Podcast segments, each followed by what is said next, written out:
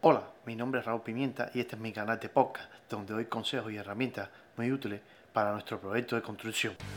¿Qué cosa debemos saber antes de empezar a construir la casa? Pues bien, empezamos.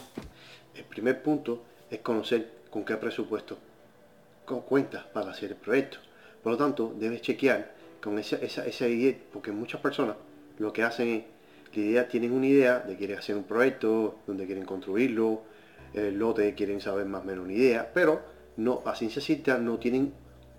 no tienen un precio de cuánto le va a costar aquello. Por lo tanto, lo primero es saber de cuánto, de cuánto es el, proyecto ese que, que, uno quiere, en la zona que uno quiere, por qué margen él anda. Por lo tanto, teniendo esos datos, de cuánto más o menos cuesta el proyecto, entonces haces ingeniería inversa y ya tienes un,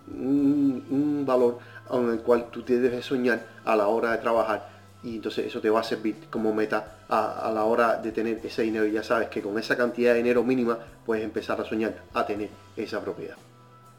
El otro punto es el cronograma de tiempo, ya que lo mínimo que se mueve una casa, una casa grande, es de 18 a 24 meses. Por lo tanto, ya que hay que sumarle tanto los permisos como las implementas de tiempo, sea, todo eso va generando que se alargue el proceso, más las decisiones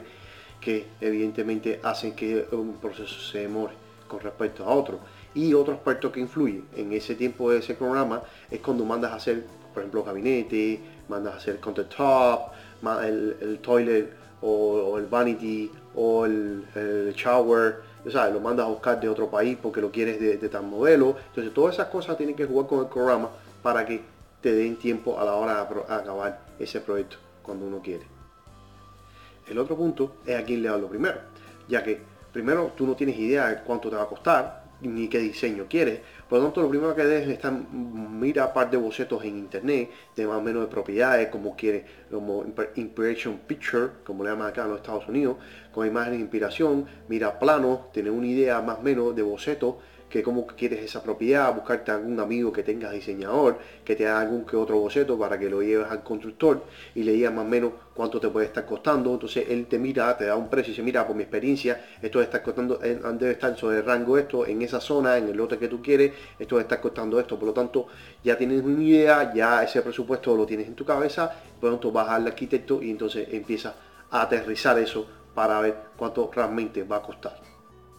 El otro punto, qué tipo de casa construyo, ya que va a pasar que cuando empiezas a construir, en dependencia de la zona, el, estilo que predomina, por ejemplo, las regulaciones que hay del código, que te dice cómo se hacer la casa de una manera o de otra, a ti te gusta que la casa tenga, tenga una sola planta, o tenga dos, o tenga basement o no, sabes, que tenga, que tenga eh, varios garajes, que tenga una piscina bien amplia, entonces son cosas que tú vas a tener una idea que, que tú quieres y otras donde vas a poder construir que si en caso de comunidad cerrada o, hay regulaciones de Home Association Owner, o sea, te va a limitar y dice, mira, eso que tú quieres, ese estilo que tú quieres hacer aquí no se permite, aquí el diseño que tienes que hacerlo de tal manera. Entonces son limitantes que tienes que tener en cuenta a la hora de hacer esa propiedad y en la misma hacer la, casa que tanto deseas.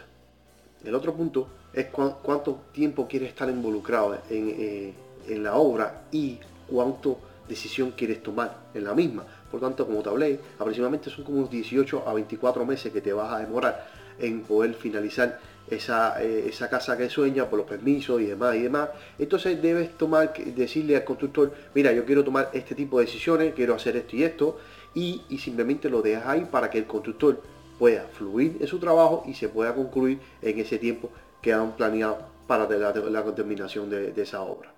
Espero que estos cinco puntos te hayan ayudado mucho a la hora de hacer esa propiedad que tanto sueñas. Entonces esto vas a valorar a la hora de construirlo que debes seguir y que debes de tener en cuenta a la hora de hacerlo. Por favor, suscríbete a este canal para que estés al tanto de los podcasts que subimos y por favor, seguidme en mis redes sociales. Muchas gracias.